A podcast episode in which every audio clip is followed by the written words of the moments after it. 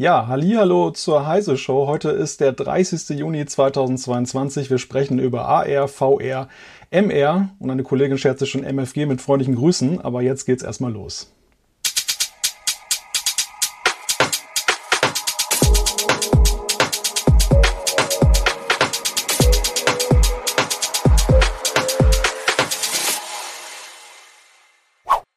Und darüber spreche ich natürlich nicht alleine, sondern mit einem ausgewiesenen Experten. Er ist ja, ja Mr. AR, VR, XR, wie man auch XR. immer sagen kann. Man kann auch einfach, XR. Kannst, auch, kannst auch einfach Keno sagen. Geht auch. genau. Sagen wir einfach Keno. Jan Keno Jansen von der CT. Bist du eigentlich mittlerweile mehr Redakteur oder YouTuber, frage ich mich manchmal.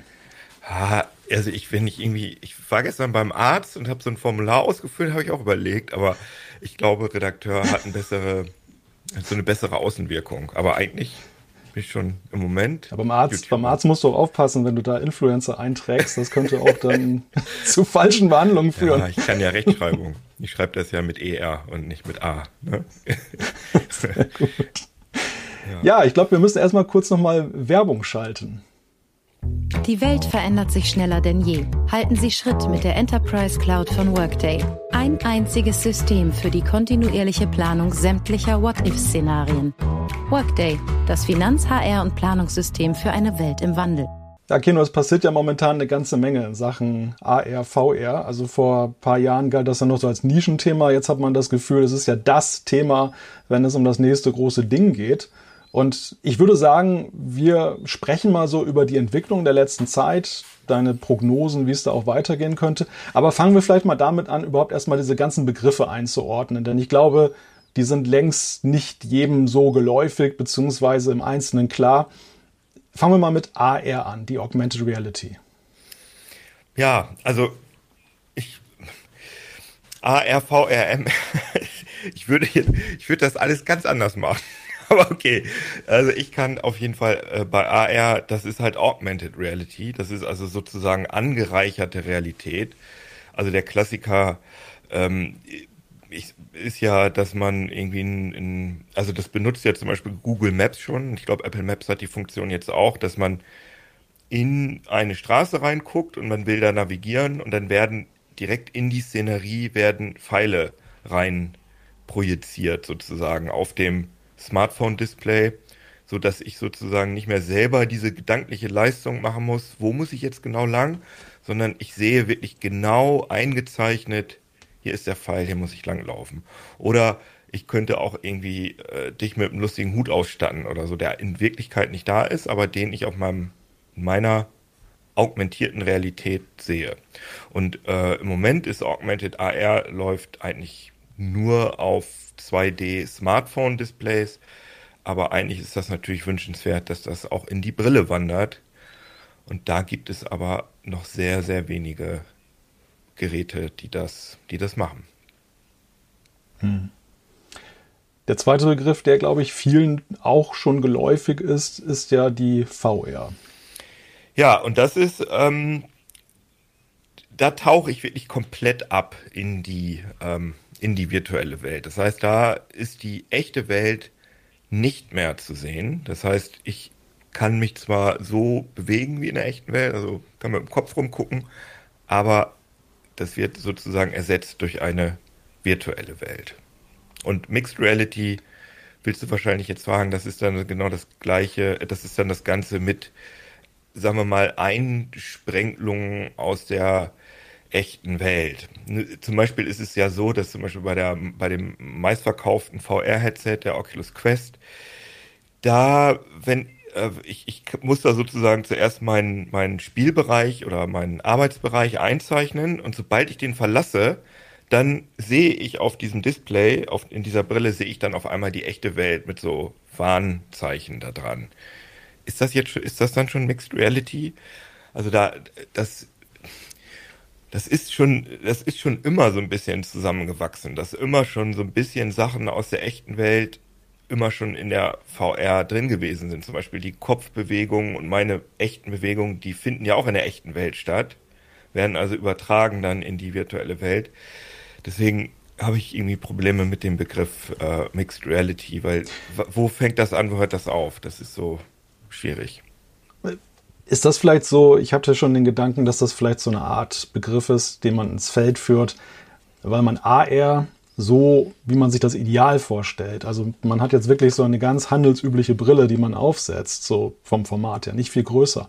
Das ist ja eigentlich so die Vision von der AR-Brille. Die mhm. kann uns aber ja eigentlich ja momentan noch keiner wirklich bieten. Und, und MR, also wenn man da so hört, was da so kommen soll, das ist ja dann schon etwas, was eher noch so in Richtung von der Klobigkeit eines VR Gerätes dann erinnert. Da, ist das vielleicht so, dass man diesen Begriff so ein bisschen als Übergang nutzt? Also du, du, äh, du definierst das sozusagen nach seiner Klobigkeit oder was? Also, äh, ja, also genau. VR ist das klobigste, AR das unklobigste und MR ist so in der Mitte.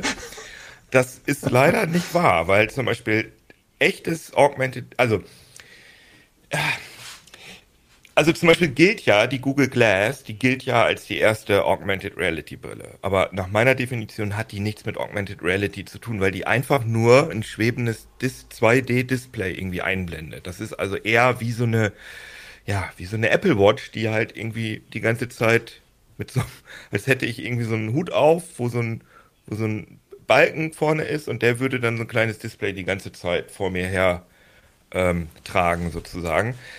Augmented Reality hat für mich damit zu tun, dass wirklich die echte Welt so realistisch verändert wird, dass es für mich echt aussieht. Und diese Google Glass Anzeigen, die waren einfach immer nur Text- oder Bildeinblendungen, die aber nicht in die echte Welt richtig eingebunden worden sind. Kannst du, mhm. kannst du mir noch folgen? Oder ist das, ich weiß, das ist, immer ein, bisschen, ist immer ein bisschen schwierig zu, ähm, zu erklären. Glaubst du, wir sind mit den Definitionen da schon am Ende oder wird es dann so sein, dass wenn zum Beispiel ein Hersteller wie zum Beispiel Apple das, das in die Hand nimmt, dann sowieso nochmal seinen eigenen Begriff prägen will? Man denkt ja nur ans iPhone. Ich meine, wir, klar, wir reden auch noch über Smartphones in der heutigen Zeit, aber irgendwie hat Apple es ja hingekriegt, diesen Begriff zum Beispiel so zu etablieren, dass, oder die, die, die, der iPod ja auch letzten Endes. Der MP3-Player war so der Gattungsbegriff und plötzlich redete man, redeten Leute so wie beim Zewa-Tuch wo man ja eigentlich auch das Küchenwischtuch eigentlich meint, redeten sie nur noch davon. Oder die CT, wenn man eine Computerzeitschrift meint. Qualitätsjournalismus. ja, ja, äh, ähm, ja, da hast du, das ist ein sehr guter Punkt. Also das glaube ich auch, dass Apple, wenn sie das Headset dann bringt, Gerüchte sagen ja im Januar, ähm, dass sie einen eigenen Begriff dafür benutzen werden, weil sowohl VR als auch AR finde ich, ist ein bisschen verbrannt, weil das, mhm. da ist diese Hype-Sau, gerade was VR angeht, die ist ja vor, ja, vor einigen Jahren schon wirklich durchs Dorf getrieben worden und das ist nicht so richtig, ja, das ist nicht so richtig, ja, ist nicht richtig verfangen, sag ich mal. Deswegen glaube ich nicht, dass Apple einfach das v Virtual Reality nennt und auch nicht Augmented Reality, weil das auch, das war auch mal zwischenzeitlich gehypt und da ist auch nichts draus geworden. Deswegen denkt sich Apple was anderes aus. Würde ich schon sagen. Ich würde an dieser Stelle schon mal ein paar Fragen aus dem Chat dann mit reinnehmen, dass wir die nicht aus den Augen verlieren. Da kam gleich die Frage, wie gut kann man die echte Welt in die virtuelle übertragen? Begrenzte Fläche im Wohnzimmer oder ähnliches? Das ist in der Tat ein, ein Vorbehalt, den man haben kann. Also wenn ich jetzt an, an äh, meine Räumlichkeiten hier so denke, das könnte viele Unfälle geben wahrscheinlich. Da, das ist eine gute Frage. Also in in, also in, wenn man das in Perfektion machen will, dann ist die Welt, in der man sich bewegt, also sozusagen das Spielfeld, genauso groß wie die Welt, die man in VR simulieren will. In der Praxis funktioniert das natürlich nicht. Und deswegen, also ich benutze immer gerne Half-Life Alex, so das ist, glaube ich, ziemlich objektiv das aufwendigste und auch beste VR-Spiel, ähm, was, was im Moment zu kaufen ist. Da achten die zum Beispiel darauf, dass man nicht zu sehr in großen Räumen unterwegs ist, sondern dass in den meisten Situationen, dass man sich in einem relativ kleinen Bereich wiederfindet, der wahrscheinlich in den meisten Wohnzimmern oder Arbeitszimmern so vorhanden ist. Man muss dann aber wenn man halt an seine eigenen Grenzen stößt, also wenn da in der echten Welt eine Wand ist und man nicht weiter kann, dann muss man sich sozusagen in VR umsetzen. Dann muss man sozusagen entweder wie so eine Gamepad-Steuerung muss man dann rumlaufen oder was ich am liebsten benutze, ist äh, so eine Teleport-Mechanik. Ja, nachdem wir jetzt so ein bisschen auf die Begriffe geguckt haben und festgestellt haben, okay, das sind halt jetzt so die technischen Umschreibungsbegriffe, aber womöglich reden wir in ein paar Jahren sowieso ganz anders darüber.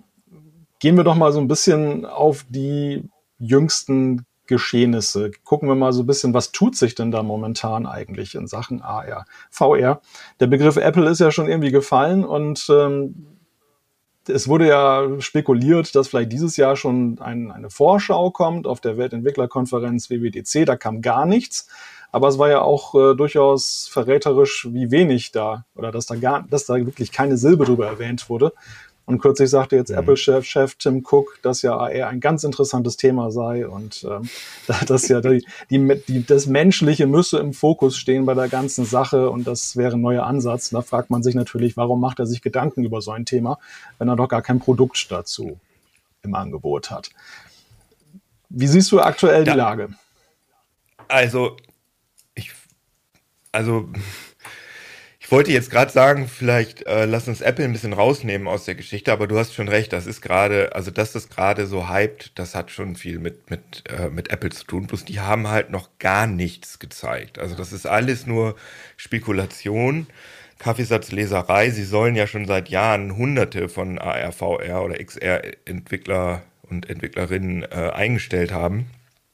Aber es hat, gab noch nichts. Aber es ergibt natürlich Sinn, dass äh, Tim Cook von AR redet, weil er ja mit, ähm, weil er ja schon, weil, weil das, das iPhone oder auch das iPad, die haben ja schon seit Jahren sehr, sehr gute äh, AR-Funktionen. AR-Kit mhm. heißt es ja bei Apple und äh, ist also sozusagen eingebacken ins System und ähm, es gibt Tiefensensorik, die, die deutlich besser ist als bei den meisten Android-Geräten.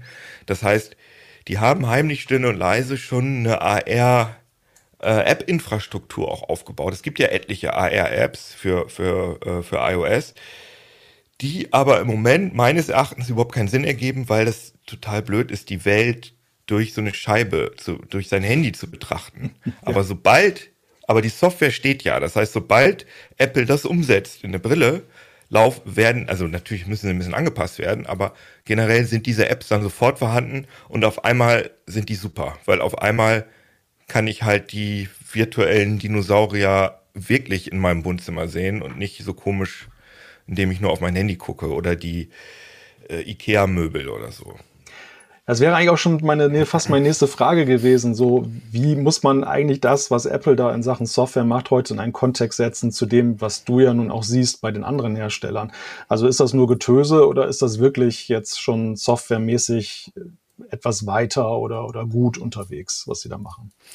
Also die Software ist, also ich glaube, dass alles, was so irgendwie Sinn ergibt in AR, das gibt es. Also das ist schon, das es wird ja schon seit Jahren entwickelt. Zum Beispiel, ich finde es super praktisch äh, von der äh, von der Deutschen Post gibt es eine App oder von DRL, mit der man ähm, sozusagen gucken kann, ob irgendwelche Sachen, die man verschicken will, in welche Packsets die passen. Ob man da jetzt L, S, M oder so braucht, dann hält man halt sein Handy dahin, dann sieht man, aha, ich brauche Packset M.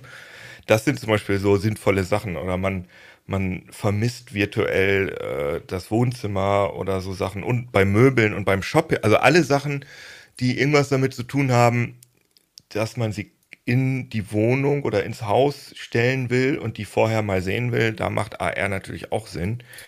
Wenn in, in so einer totalen Dystopie stelle ich mir das immer so vor, dass ich mit meiner AR-Brille in den Supermarkt gehe und über alles ist zugekleistert mit Werbung. Auf den Joghurtbechern laufen irgendwelche Figuren rum, die kauf mich, kauf mich sagen und äh, der Einkaufswagen hat Flügel und will mir irgendwelche Sachen verkaufen. Aber und das finde ich. Ja gut, ich meine, das ist jetzt so das Albtraum-Szenario ja. und das könnte natürlich tatsächlich dann vielleicht auch drohen.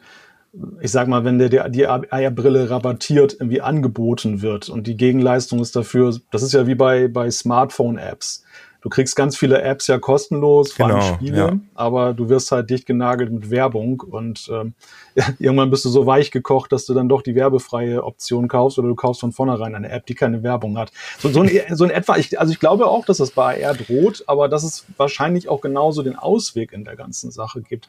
Aber ist das nicht ansonsten total nützlich? Ich denke jetzt an Navigation zum Beispiel. Also die, das wäre ja nun wirklich dezent, wenn ich durch die Stadt laufe, in der ich mich nicht auskenne. Mhm und äh, bekomme die Pfeile angezeigt, ohne dass ich jetzt ja. gleich erkennbar so der Tourist bin, der ständig auf seine Uhr guckt, wenn er eine Smartwatch hat oder eben mhm. gar sein, sein, sein Smartphone ja. rausholt und damit jedem zu erkennen gibt, ach guck mal, der kennt sich hier nicht aus. Da hast du recht. Also, aber dafür braucht man meines Erachtens keinen AR, sondern da würde eigentlich so ein, so ein schwebendes Display sowas eben wie Google Glass würde da eigentlich schon ausreichen, was einfach dann an der richtigen Stelle irgendwie ein Pfeil einblendet oder mir einen Termin anzeigt oder so. Das finde ich halt, das ist praktisch, ja. Äh, es gibt ja auch schon für, zum Beispiel für Radfahrer, gibt so Fahrradfahrerbrillen, die dann da so Navi einblenden oder so. Aber ah, für mich ist das jetzt so die richtige Killer-App. Ich meine, eigentlich wäre es jetzt zum Beispiel auch praktisch, das in der, äh, die Navigation in der Smartwatch zu benutzen meine Beobachtung ist, dass das nicht viele Leute benutzen, oder? Die Navigation in der Smartwatch? Ja, die, die, drängt sich ja meistens ja mhm. automatisch auf, weil ja zumindest bei einigen Herstellern das dann so gekoppelt ist, dass ich automatisch dann, dann tickert das einmal auf meinem Arm herum und äh, lenkt mich dann, was dann beim Autofahren manchmal ein bisschen komisch ist, dann wenn man dann ständig angetickert wird, wenn man da irgendwie durch die Gegend fährt. Es gibt dann aber es gibt da gerade ah, noch so ein paar ja, weitere okay. Ideen, die ich auch ganz interessant finde, so im Chat. Also äh, zum Beispiel beim Einkaufen, das gerade gewählte Beispiel, um den Wert der Waren, die man da im Korb hat, gleich im Blick zu behalten. Oder Sonderaktionen, die okay. dann für ablaufende Artikel und so. Also ich glaube, vielleicht ist es auch einfach so, dass uns da noch so ein bisschen die Fantasie fehlt, ob der Möglichkeiten, die da, die da drin sind. Aber andererseits, ich finde, also das fand ich einen ganz interessanten Aspekt, den du gerade eingebracht hast das ja eigentlich für viele Sachen, und das wäre ja wahrscheinlich technisch auch viel besser realisierbar, ja, dieses Google Glass Modell eigentlich vollkommen ausreicht. So. Ja, genau. Und Google hat ja auch, ähm, ich muss gerade mal selber überlegen, wie diese Firma heißt. Ähm, äh, also es gab so ein, so ein Amerika- oder kanadisches Startup, die haben eine Brille gebaut, die sehr, sehr stark wie eine normale Brille aussieht, also wie sowas, was ich auf habe, die in so einem ganz klitzekleinen Bereich äh, Sachen da rein projiziert. Ich habe mir die in Brooklyn auch mal angeguckt, da gibt es ein Video dazu, aber ich habe jetzt gerade den Namen der Firma vergessen. Ähm, ich will jetzt hier auch nicht groß äh, rumgoogeln. Können wir können wir vielleicht in die Beschreibung äh, bei YouTube dann rein und einen Link dazu, genau, lass ja. uns einen Link dazu reintun, gebe ich dir gleich. Ähm, und diese Firma ist äh, von Google inzwischen aufgekauft worden, die also ähm, solche unaufdringlichen Brillen baut. Und ich weiß auch, dass zum Beispiel äh, Zeiss daran arbeitet und dass das halt insgesamt ein, ein großes Thema ist, dass man kleinflächige Displays in unauffällig in Brillen einbaut. Das wäre ehrlich gesagt auch meine große These, dass das das Produkt ist, was Apple mhm. anbieten wird. Also dass die nicht so ein technisch beeindruckendes Full-Featured-Ding wie die HoloLens bauen, die halt wirklich die ganze Umgebung ständig leider vermisst und dann das da ähm, 3D-mäßig einbaut, sondern die einfach nur kontextabhängig Sachen anzeigen.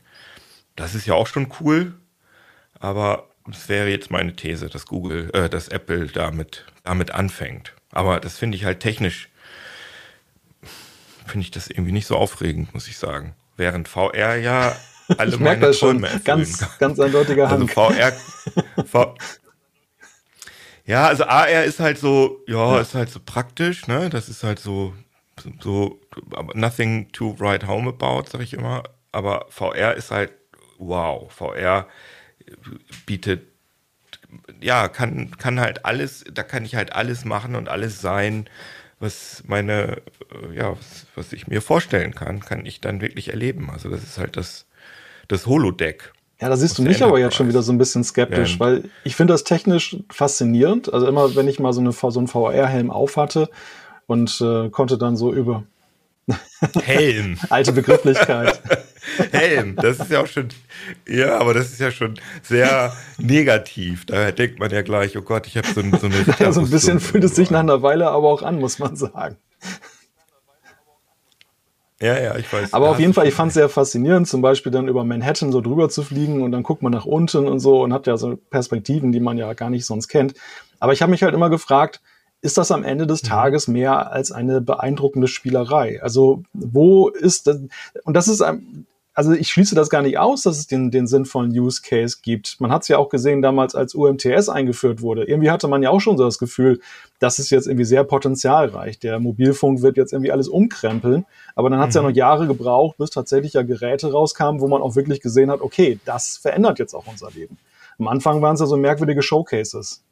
Aber Spielerei, ja, ja, aber du, also Spielerei, das klingt jetzt so negativ, aber ich meine, die ganze Spieleindustrie ist die, ist, das ist inzwischen die größte Unterhaltungsindustrie, die es gibt. Die ist größer als, als, als Film und alles zusammen. Also Gaming ist ja ein riesengroßes Thema und da ist VR natürlich hängt das mittendrin und das gibt mir Möglichkeiten, halt wirklich mhm. im Spiel drin zu sein. Und das ist, finde ich, schon sehr, sehr toll und sehr futuristisch. Aber natürlich kann man da auch sinnvolle Sachen mitmachen. Also zum Beispiel mit meinem ähm, Team bei 3003 haben wir jetzt schon manchmal äh, mhm. Meetings in VR gemacht und alle haben gesagt, oh, das funktioniert ja besser, als wir es gedacht haben, weil es funktioniert auf jeden Fall besser als das, was wir jetzt hier machen, weil ich bin, ich, meine Kamera wackelt zum Beispiel und ich bin so in diesem Bildbereich äh, so fest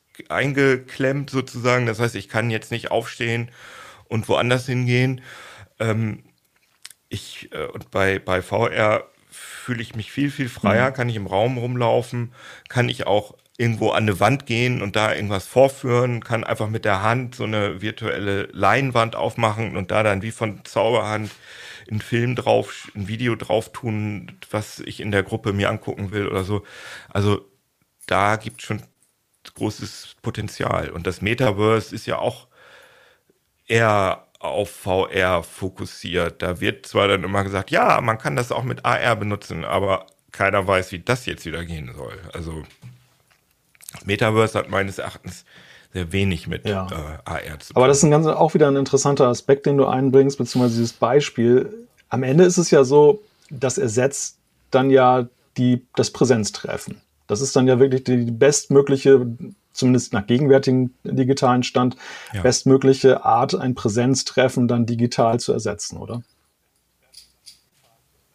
Würde ich auf jeden Fall sagen, weil man hat den, zum Beispiel alleine, dass man, dass der, der Ton 3D-mäßig aus der richtigen Ecke kommt. Also man sitzt am Tisch und man bewegt den Kopf und dann ändert sich sozusagen, wenn du, wenn du jetzt mit mir sprechen würdest, dann würde sich sozusagen wie in der echten Welt die, die, ähm, die Tonquelle ändern also die Richtung.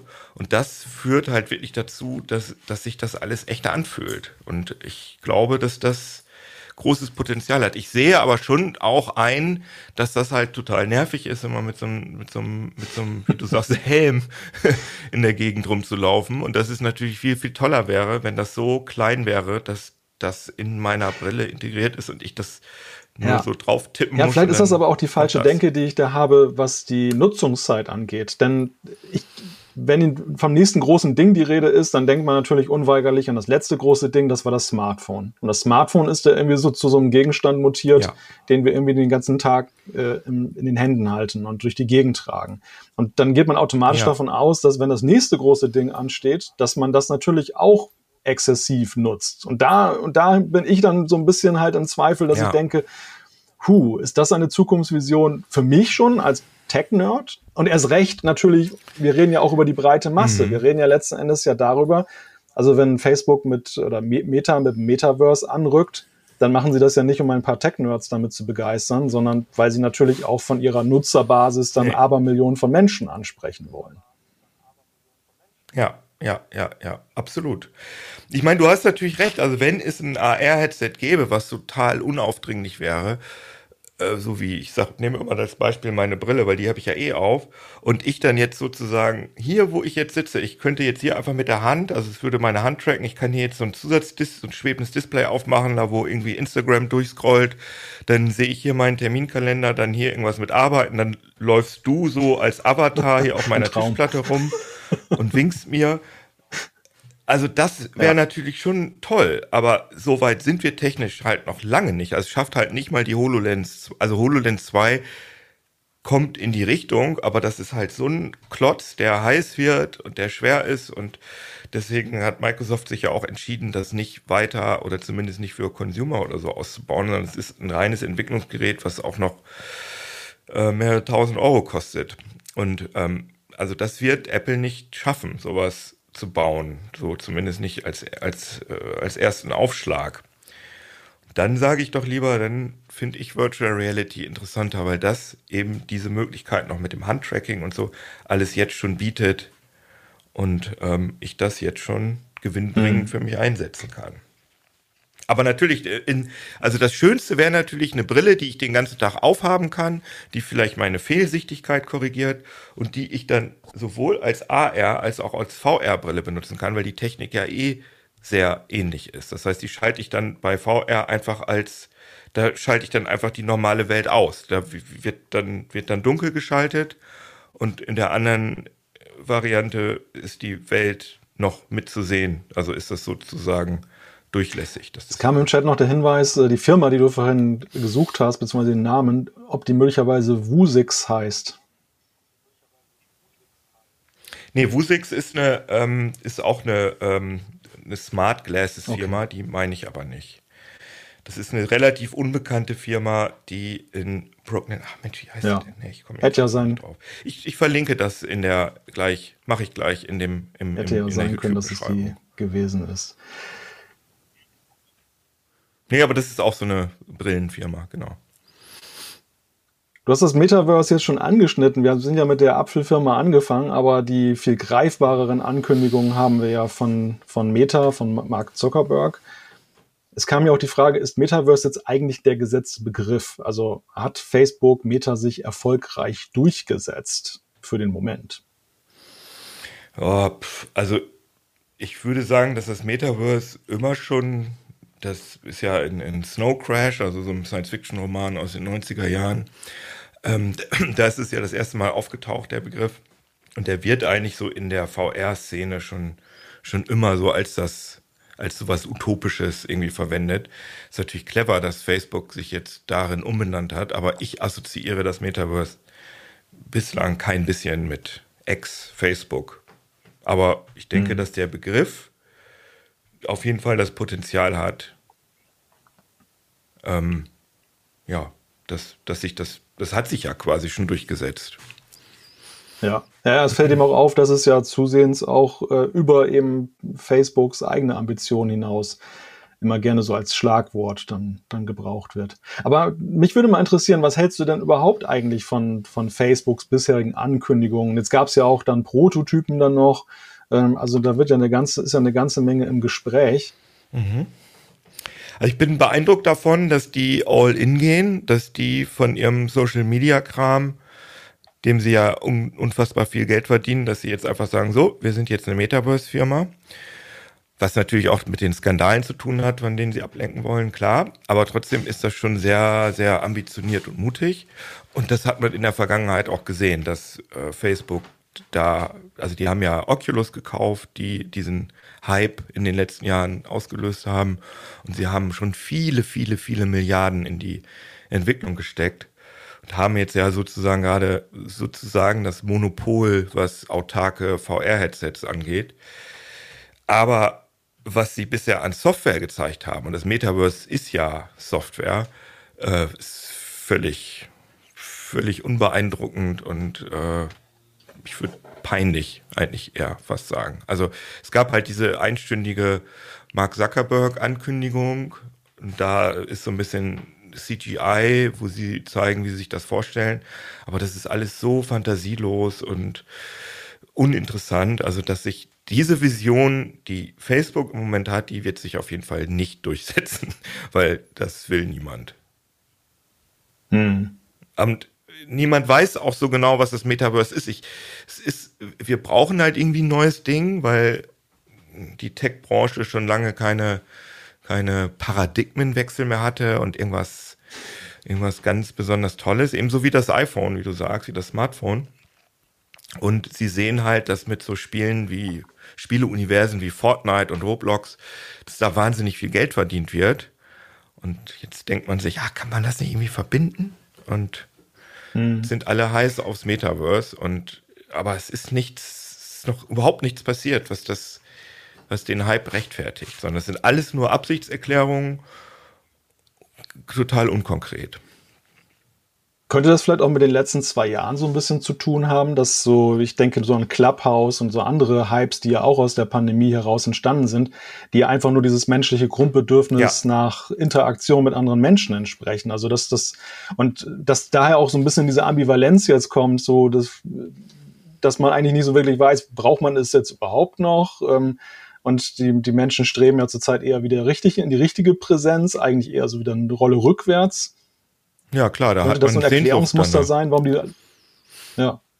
Ähm, ja, ich glaube, also natürlich geht es da vor allem um Geld. Ich denke, das hat vor allem damit zu tun, dass man halt sieht, okay, ähm, digitale Unterhaltung, also Spiele, damit kann man extrem viel Geld verdienen. Spiele entwickeln ist aber wahnsinnig teuer, aber bei Fortnite und Roblox, das ist ja total cool, weil da ja die Provider, die das Spiel nur providen, die müssen gar nichts machen und verdienen an den Assets, die von Usern generiert werden, einfach ganz viel Geld.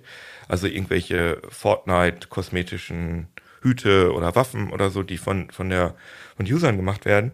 Und dadurch, da schöpft sich natürlich ähm, da, die, die Betreiber dieser Plattform von, von diesen Spielen, die, ich weiß gar nicht, wie der Prozentsatz da gerade ist, aber sagen wir mal einfach 10 Prozent, die dann 10 Prozent an jedem dieser, dieser Verkäufe verdienen. Und ich denke, dass das letztendlich der Treiber davon ist, dass man dass Meta oder Facebook sich das vorstellt, dass sie also eine Welt schaffen, in der, was weiß ich, die Hälfte der Weltbevölkerung sich den halben Tag tummelt und sie wahnsinnig viel Geld damit verdienen, dass die Leute sich da irgendwelche digitalen Items kaufen. Weil diese Virtualisierung mhm. der eigenen Identität, also dass man sozusagen, das ist bestimmt viele Leute auf der Welt gibt, jetzt schon, die viel mehr Geld für digitale Kleidung ausgegeben haben als für echte Kleidung, dass da, da will Meta halt mitverdienen. Ja. Ja, klar, ist ein Business, wo, wo jetzt.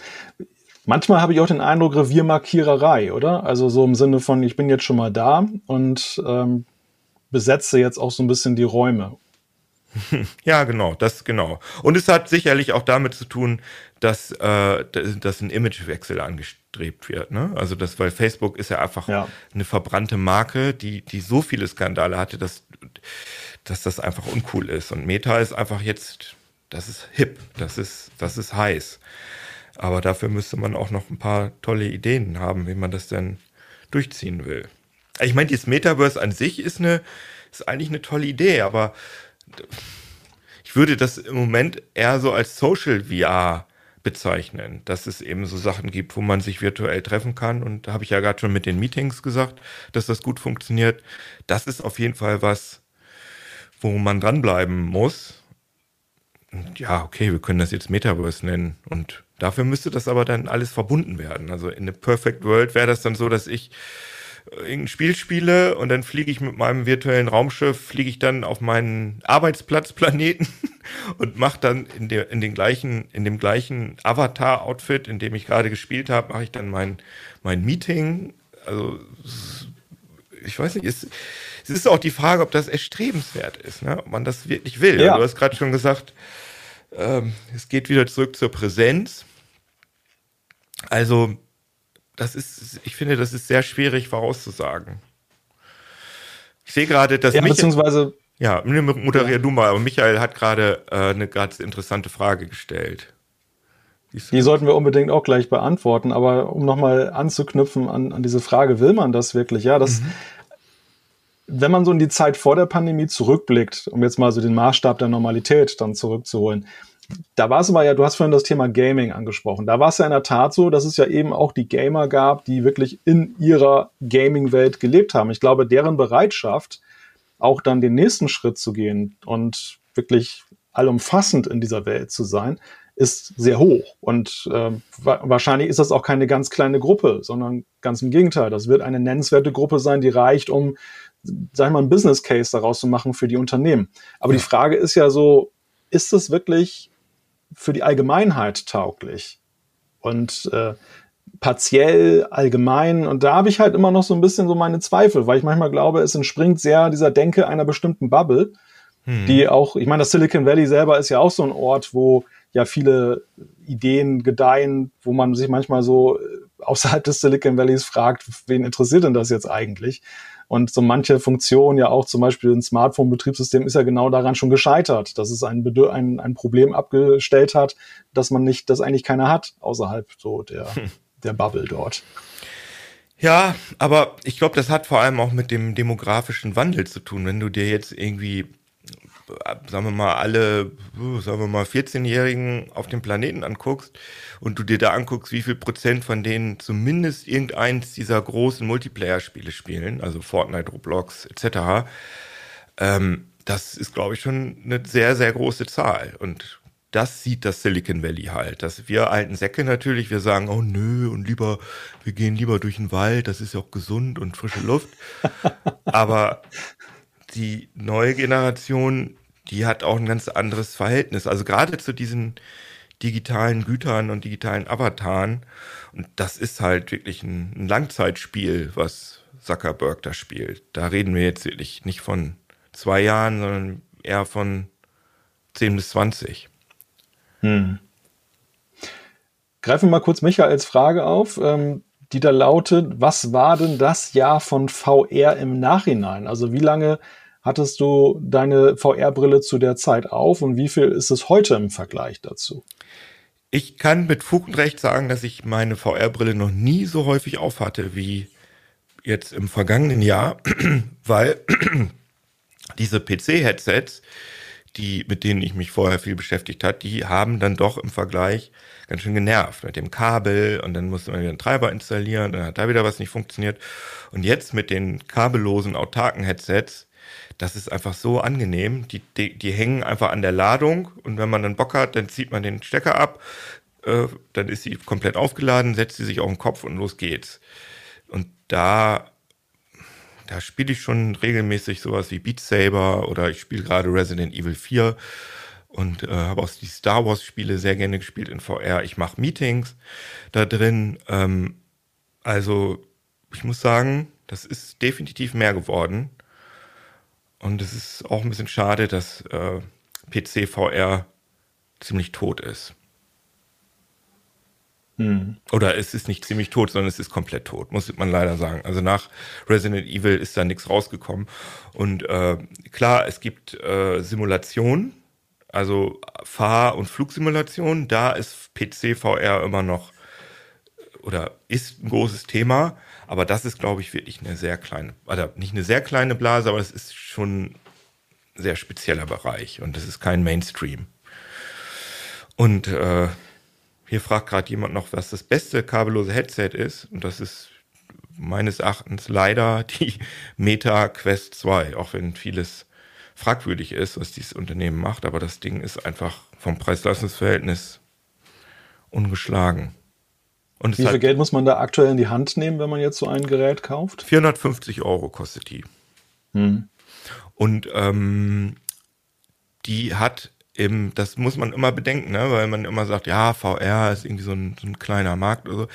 Also laut Schätzungen von Qualcomm hat Meta 2021 10, über 10 Millionen Quest-Headsets verkauft. Das ist mehr als Microsoft alle, also das sind mehr als alle Xboxen, die Microsoft 2021 verkauft hat. Also das ist schon, ist schon fett. Die Frage ist nur, ob die Leute das, ob die dranbleiben, ob die das jetzt nur so als Scherzartikel kaufen und das Ding dann verstaubt oder ob sie es regelmäßig benutzen. Aber die, das Ökosystem, was Meta da aufgebaut hat, das ist schon, ist schon ziemlich cool, muss man schon sagen. Apropos verkaufen, wir müssen auch hier kurz mal was verkaufen, nämlich Werbung. In einer sich stetig verändernden Welt müssen rasche Entscheidungen auch kluge Entscheidungen sein. Deshalb verschafft Workday ihrem Finanzteam schnelle Einblicke für die Planung der nächsten Schritte. Workday, das Finanz-, HR- und Planungssystem für eine Welt im Wandel. Ein großer Player in dem ganzen Spiel, finde ich, hält sich ja extremst zurück. Und das ist ja derjenige, der schon relativ früh überhaupt so in die Richtung gegangen ist. Also sprich Google. Wir hatten vorhin die Google Glass mit ihrem Ansatz damals, die ja, ja nachträglich so ein bisschen zum Prototypen wieder runterdeklariert wurde und in die Entwicklung zurückgegangen ist. Und seither warten wir ja darauf, was aus den Entwicklungslaboren von Google mal rausspringt. Warum mhm. ist Google denn eigentlich so desinteressiert? Beziehungsweise glaubst du an ein Comeback von Google? Google hat ja am Anfang waren die ja total auch, also haben die am VR-Bereich auch total viel gemacht. Sie haben ja diese Cardboard eigentlich nicht wirklich erfunden, aber sie haben ja diesen Cardboard-Standard, dass man einfach ein Handy in so einen Pappkarton reinmacht und zwei Linsen davor und dann kann man sowas, was so ein bisschen ist wie VR, äh, haben die gepusht. Sie haben auch ein eigenes ähm, VR Headset gehabt, Daydream hieß das. Also es war auch auf Basis von Pixeltelefonen, was man dann in so eine, so eine Stoffgehäuse reingetan hat. Ähm, die haben also auch schon relativ viel Geld investiert und sind damit völlig gescheitert. Also nichts, nichts davon ist irgendwie im Mainstream angekommen und ich vermute, dass sie deswegen einfach gesagt haben, ey Leute, das ist hier Geldverbrennung. Aber die werden das schon, die werden das schon im Auge behalten. Und äh, ich habe jetzt auch gerade nochmal nachgesehen, wie die Firma heißt, ähm, von der ich, der, wo der mir der Name nicht eingefallen ist. Die heißt einfach North, also wie Nord. Und das hm. Gerät heißt North Focals. Ähm, ich schicke dir mal einen Link dann trotzdem für die Beschreibung. Da ist dann halt ähm, mein Test davon. Ähm, und das Ding ist schon ganz cool und ist jetzt von Google gekauft worden und man hat äh, schon lange nichts mehr davon gehört. Das heißt, die werden schon auch an der Alltagsbrille arbeiten, die Dinge einblenden kann. Aber ich finde das wirklich wichtig, dass wir, dass wir diese drei Sachen unterscheiden. Dass wir also einfach eine Brille, wo irgendwie Text und kleine Bilder in 2D irgendwie im peripheren Sichtfeld eingeblendet werden. Eine Brille wie die HoloLens von Microsoft, die wirklich perspektivisch korrekt in 3D die echte Welt anreichern kann. Und VR-Brillen. Also das, das sollten wir nicht, also deswegen sollten wir Google Glass auch nicht in einem Atemzug mit Quest oder ähm, ist ja eine mhm. VR-Brille und, und ähm, der HoloLens von, von Microsoft nennen weil das sind einfach ganz unterschiedliche Sachen. In diesem Zusammenhang kam vorhin auch zum Thema AR die Frage, und die passt hier, glaube ich, ganz gut. Wie ist denn das eigentlich mit Kameras draußen heute in puncto Datenschutz? Also es hat ja, der Datenschutz hat sich ja nach meiner Wahrnehmung in den letzten zehn Jahren, seitdem die Google Glass ja wieder verschwunden ist, ja auch massiv verschärft. Ähm, ist denn sowas über, ja, welche Hürden sind denn da? Ist denn das überhaupt noch darstellbar?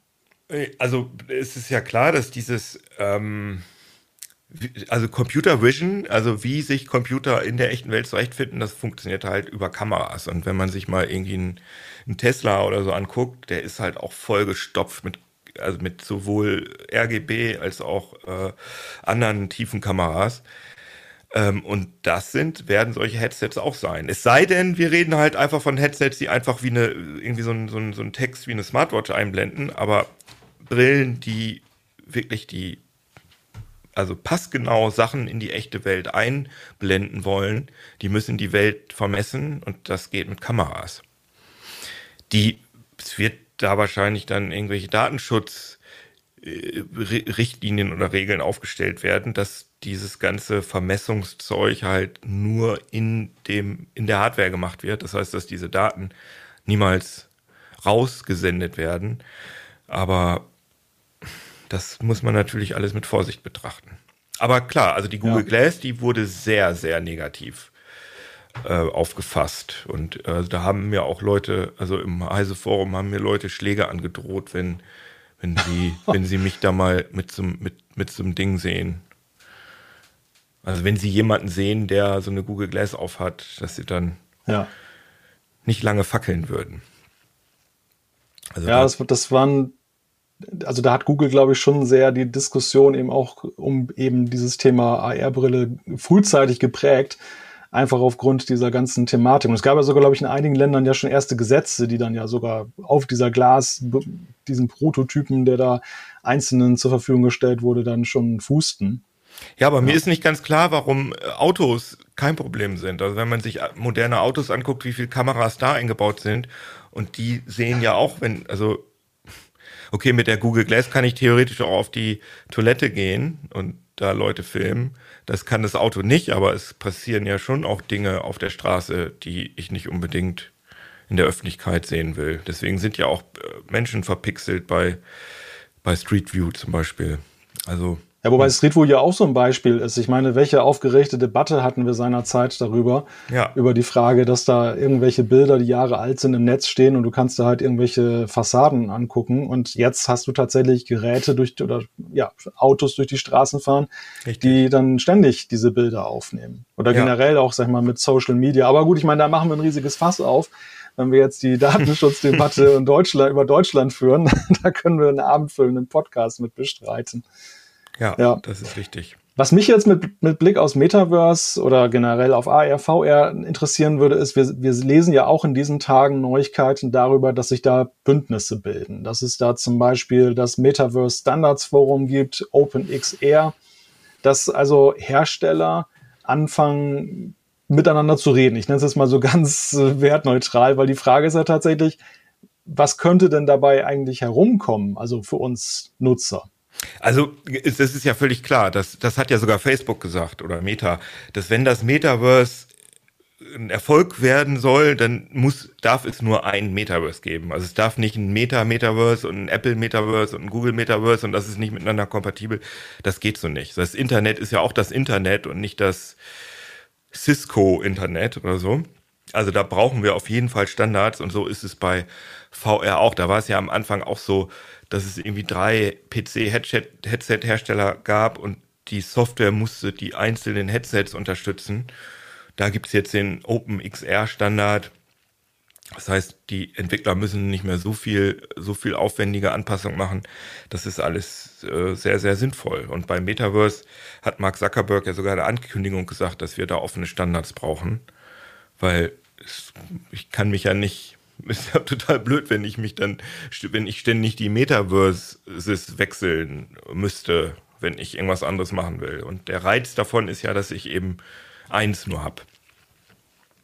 Ja, wobei es ja schon faszinierend ist, dass man so frühzeitig damit anfängt, weil ich denke jetzt dann an parallele Themen wie zum Beispiel nehmen wir mal äh, Smart Home. Ja, das diese, stimmt. Diese Meta-Allianz, die sich mhm. da gebildet hat. Das hat ja ewig gedauert und wir haben jetzt lauter Insellösungen zu Hause.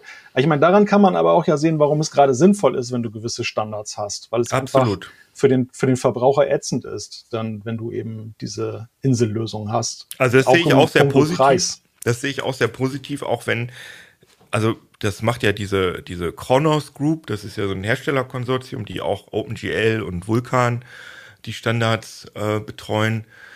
Ähm, also die sind schon seriös und haben auch einen ganz guten, ja, ganz guten Track Record so, aber trotzdem ist halt die Frage, ob, ob daraus was wird. Ne? Das kann natürlich auch einfach mhm. in heißer Luft. Also Apple ist ja zum Beispiel äh, in beiden Standards nicht äh, vertreten. Und wenn Apple da wieder ihre eigene Sache macht, wo Apple, was Apple ja ganz gerne tut, ähm, dann ist es natürlich alles schon wieder blöd. Ja, und umgekehrt stellt sich auch die Frage, müsste nicht eigentlich erstmal die Realitätstauglichkeit dieser Ideen dann auch ähm, betrachtet werden. Also wir haben ja, wenn wir ein anderes, älteres Beispiel wählen für digitale Standards, da denke ich so an die Blu-ray-Disc zum Beispiel, wo mhm. ja auch dann HD-DVD gegen angetreten ist. Da gab es dann auch separate Geräte und irgendwie einerseits sage ich mal, da gibt es immer die wirtschaftliche Komponente, welche Lobbygruppe ist stärker. Mhm. Ähm, die, das ist häufig ja auch manchmal die dominantere Frage, also über den technischen Fähigkeiten.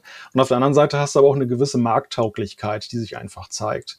Ja. Und ich finde es, ich finde es bei, bei Thema Metaverse ein bisschen schwierig, wenn ich so denke, irgendwie reden wir halt über viele abstrakte Ideen, aber wir sehen noch nicht so sonderlich viel, was wir heute schon nutzen können. Und ähm, da werden dann schon Standards definiert.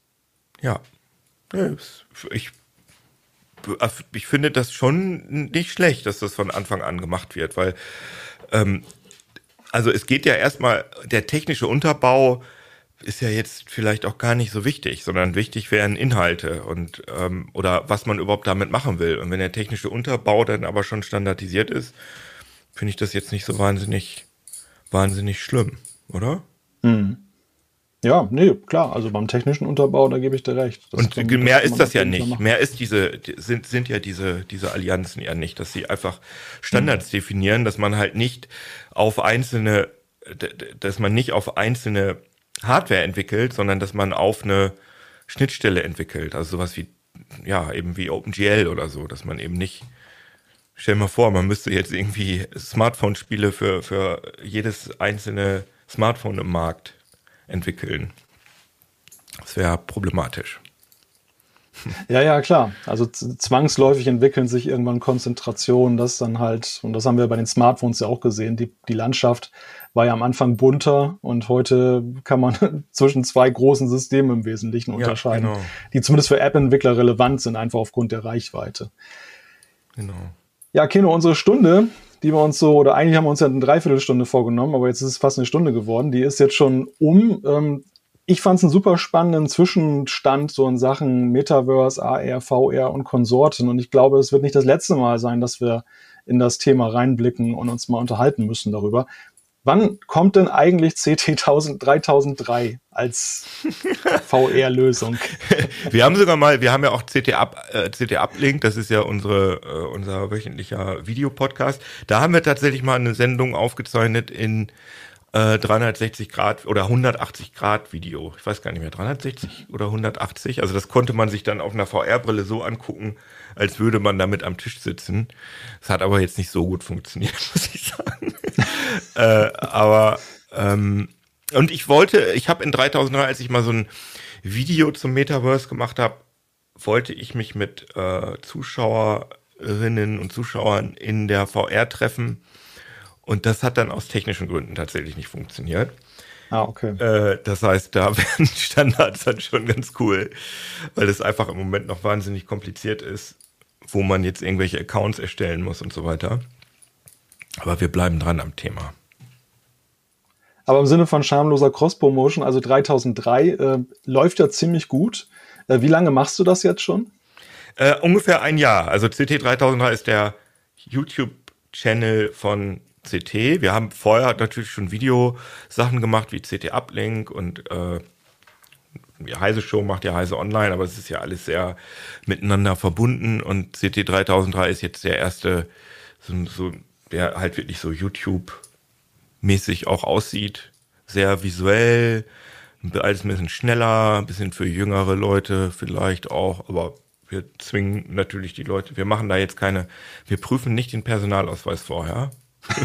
Keine Einlasskontrolle. es hat halt so ein bisschen so einen anderen Stil und äh, ja, das macht ja. großen Spaß und das mache ich seit einem Jahr.